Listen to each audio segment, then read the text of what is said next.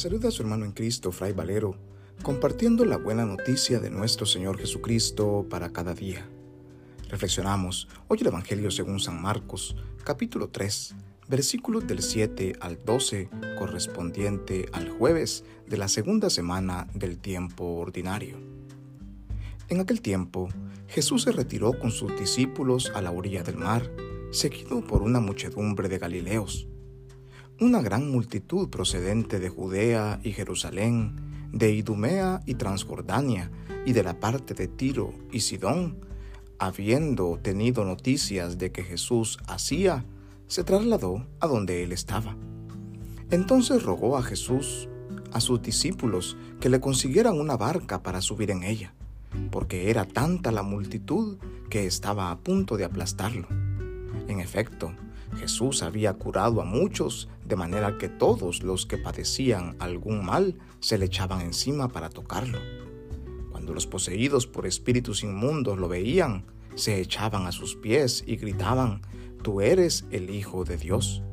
Pero Jesús les prohibía que lo manifestaran. Palabra del Señor, gloria a ti Señor Jesús. A Jesús lo seguía una multitud procedente de diferentes pueblos, nos narra hoy el Evangelio.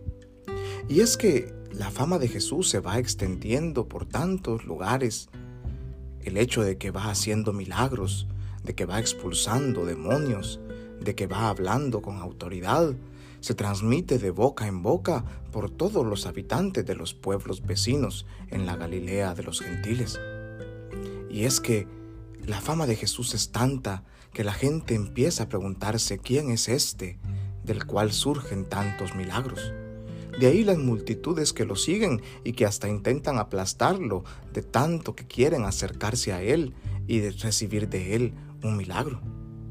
Hoy en día también somos cientos de miles y millones de hombres y mujeres en el mundo entero que creemos en Jesús, que hablamos con Él, que esperamos recibir de Él milagros, maravillas, que queremos escuchar su voz en su palabra y nos nutrimos con su cuerpo y con su sangre en la Eucaristía.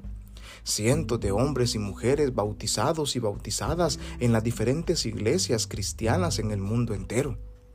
Todos hemos recibido el mismo bautismo.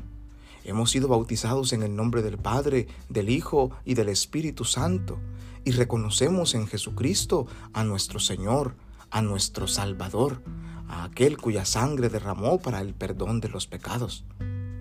En el tercer día de la semana de oración por la unidad de los cristianos, es un buen momento para reconocer que todas las iglesias cristianas del mundo reconocemos al mismo Jesús, aquel que es capaz de devolvernos la paz, de regalarnos la unidad, de reunir a todos los pueblos y naciones en torno suya, aquel que es capaz de hacernos volver a la unidad tan anhelada.